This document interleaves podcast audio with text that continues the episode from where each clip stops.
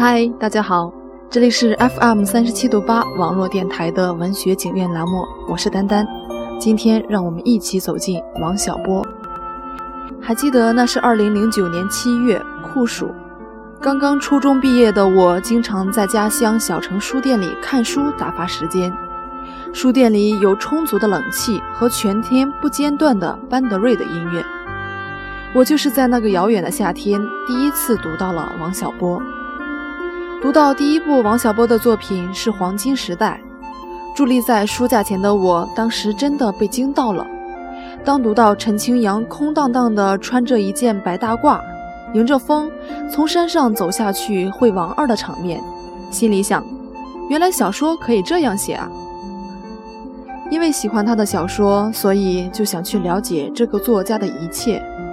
后来看那本著名的《爱你就像爱生命》。当时我的摘抄本上满满的都是这本书里面的句子。静下来想你，觉得一切都美好的不可思议。以前我不知道爱情这么美好，爱到深处这么美好。不想让任何人来管我们，谁也管不着，和谁都无关。告诉你，一想到你，我这张丑脸上就会泛起微笑。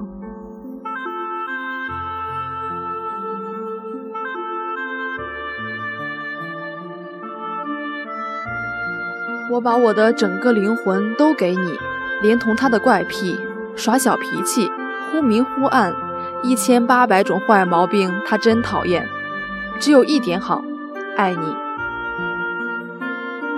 我是爱你的，看见就爱上了。我爱你爱到不自私的地步，就像一个人手里的一只鸽子飞走了，他从心里祝福那鸽子的飞翔，让它飞吧，我会难过。也会高兴，到底会怎么样，我也不知道。我会不爱你吗？不会，爱你就像爱生命。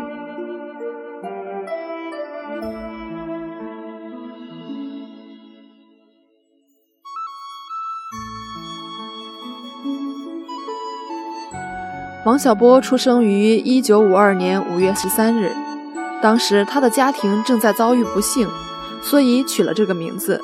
寄托了父母的希望，希望他今后的人生不要再经历大风大浪。每个人的小时候都是孤独又坎坷的，王小波也不例外。他的父母奔波忙碌，他由姥姥带着，吃不饱的时候就跟着哥哥去偷枣来充饥。有一次，他从枣树上摔下来，脚骨折了，就架着拐杖一跳一跳的去上学。他从小喜欢看书，而且看书的速度非常快。看过的书，他能够从头到尾的背下来，再讲给别人听。王小波从小就善良憨厚。有一次和小朋友在院子里撵邻居家的鸡玩，可怜的鸡因为受惊过度，扑哧乱飞，最后不幸被撞死了。其他的小朋友没有当一回事，各自回家了。但是王小波心里非常难过。他不知该如何来承担责任，也害怕回家被大人批评，就不敢回家。于是，一个人走路去找姐姐。一个犯了错的小孩子，从人民大学走到了西单，饿着肚子走了三个小时。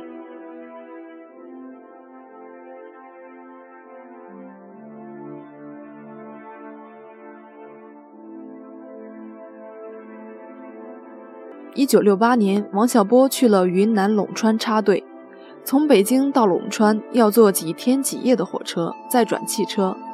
一个十六岁的清清高高的男孩，从北方辗转到了炎热的南方。在农村，他因为个子高，给老乡们留下了深刻的印象。总是一根裤腿长，一根裤腿短，走起路来吊着膀子，弓着腰，一晃一晃的。他在生产队里干农活，喂猪。那时天高地阔，时常刮着大风。闲下来的时候没有任何娱乐，他只能看书。能看的书也不多，所以一本书到了他的手里，会被他翻了又翻，直到被他翻破了。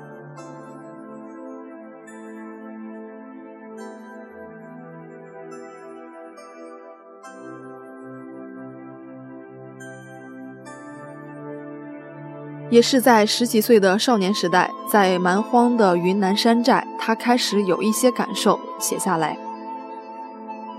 我十七岁到南方去插队，旱季里那儿的天空是蓝湛湛的，站在小竹楼里往四下看，四处的竹林翠绿而苗条，天上的云彩又洁白又丰腴，缓缓地拂过。我觉得应该试一试。开始时候像初恋一样神秘，我想避开别人来试试我自己。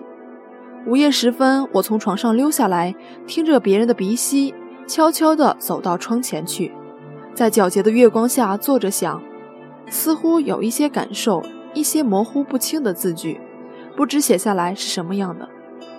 在月光下，我用自己的水笔在一面镜子上写，写出的字句幼稚的可怕。我涂了写，写了又涂，直到把镜子涂成了暗蓝色，把手指和手掌全涂成蓝色才罢手。回到床上，我哭了，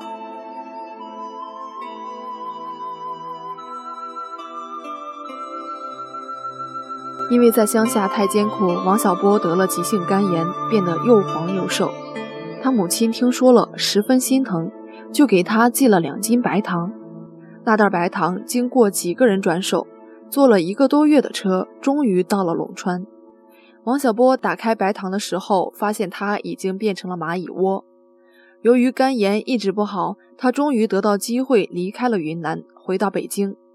回到北京以后没有工作，他只好又去山东插队，在一个民办中学当老师。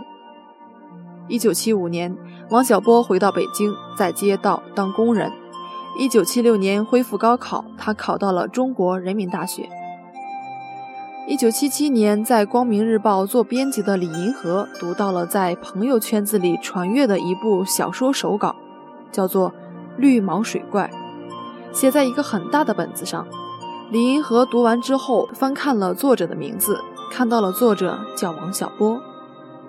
李银河当时有一种感觉，早晚会跟这个人发生点什么。后来有一天，李银河陪着朋友去拜访王小波的父亲，在他的家里，他见到了王小波。李银河第一眼见到他，心里想的是，这个人长得可真够难看的。没聊到几句，王小波突然问他：“你有朋友吗？”在北京，有时候朋友指的是男朋友。李银河说。没有。王小波说：“你看我怎么样？”李银河很惊讶，这个人怎么这样率性？然后王小波开始给李银河写情书，他把情书写在五线谱上，说：“做梦也想不到我会把信写在五线谱上吧？五线谱是偶然来的，你也是偶然来的。不过我给你的信值得写在五线谱里呢。但愿我和你。”是一支唱不完的歌，这样浪漫的举动怎能不打动他的心？一个街道上的工人和一个日报社的编辑开始谈起了恋爱，社会地位的悬殊并没有什么影响，因为他们欣赏的是对方的智力和淳朴的个性。李银河也并不是美女，但是王小波却说她是他的无价之宝。我和你就好像两个小孩子围着一个神秘的果酱罐儿。一点一点的尝它，看看里面有多甜。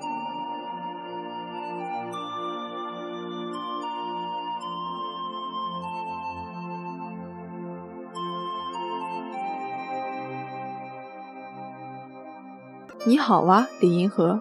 一封封的情书总是这样开头，他像一个孩子在爱里渴望又无助，他肆意表达自己的爱情，怎么表达都不够。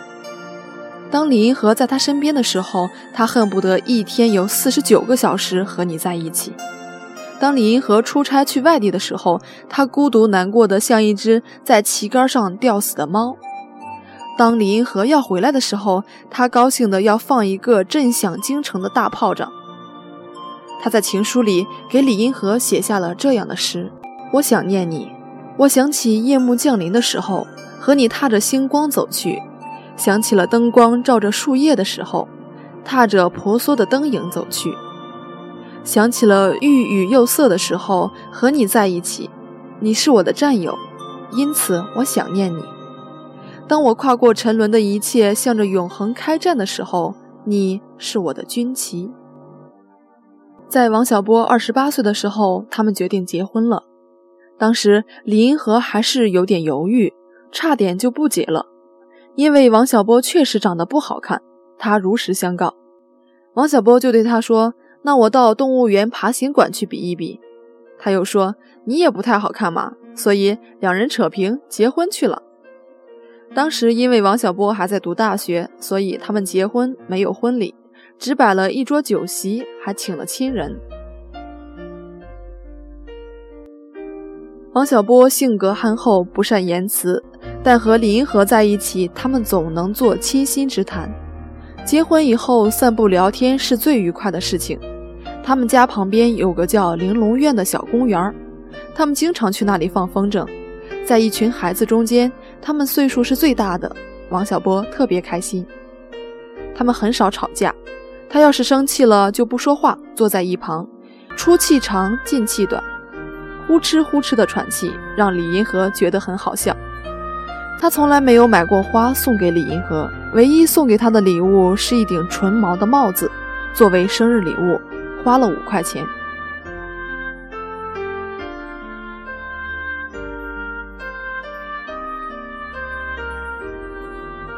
一九八四年，李银河去了美国读书，王小波也以陪读的身份去了，在东亚研究中心做研究生。在那时，无论是学历还是收入，王小波都不如李银河。但是李银河却从内心崇拜王小波的才华。他不让王小波出去打工，两个人的生活全靠他一个人的奖学金。他那么一个智慧的头脑，我舍不得让他去干粗活。李银河说。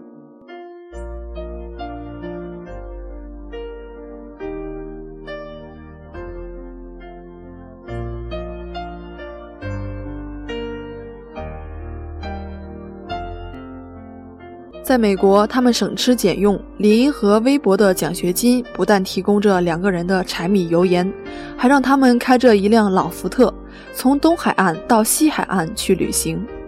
李银河不会开车，一路都是王小波在开着。王小波开车，他就在旁边指挥。他们几乎把全美转遍之后，又去了欧洲旅行。在美国，王小波完成了他的小说《黄金时代》。这本书断断续续，总共写了十年。一九八八年，李银河获得了匹兹堡大学博士学位，王小波也在美国获得了硕士学位。他们回到了中国。李银河潜心研究性、婚姻和同性恋，王小波先后去了北大和人大当讲师。李银河做同性恋研究的时候，王小波帮助他去拍照、访问。回国以后，王小波的《黄金时代》在台湾获得了联合文学奖，后来被改成《王二风流史》在香港出版。当时因为书里有一些大胆的性描写，大陆的出版社没有人敢出这本书。一九九二年，王小波从人民大学辞职，开始做一个职业作家。他写了大量的杂文。他不是那种被功利所左右的人，还是那样，理银河支撑着家里的经济。他能够安心写作。他们决定不要孩子，因为他们觉得二人世界已经足够丰富。不要孩子，在当时真的算得上特立独行。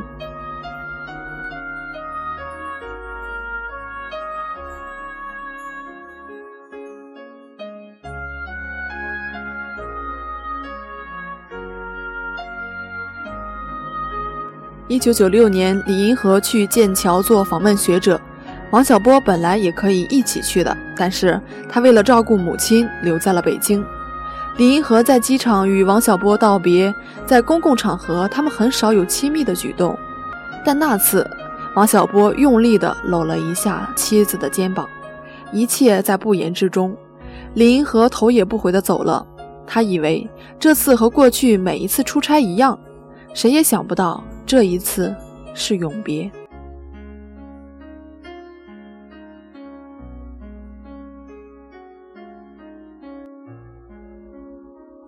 一九九七年四月十一日，王小波在他们北京郊区的家里，突然心脏病发作猝死。死的时候身边一个人都没有。邻居听到他大喊了两声，但是没有人敢上去看一眼。李银河在英国接到电话，已经是两天以后。人生残酷，情投意合的爱人没有一句永别，就永久的离散了。他为他在北京郊区选了一块特殊的墓地，一块巨大的石头，来安放骨灰。他去世以后，李银河整理出版了他生前的很多作品。王小波一下子火热了起来。李银河至今没有再婚。是的，在这个世界上，再也不可能有一个人是王小波了。他说：“我从小就不太爱看星星，觉得人太渺小，像蚂蚁一样在地球上爬来爬去，没什么意思，最后什么也留不下。多少年后，地球毁灭了，谁还知道人类的爱情？这样一想，我就拔出来了。”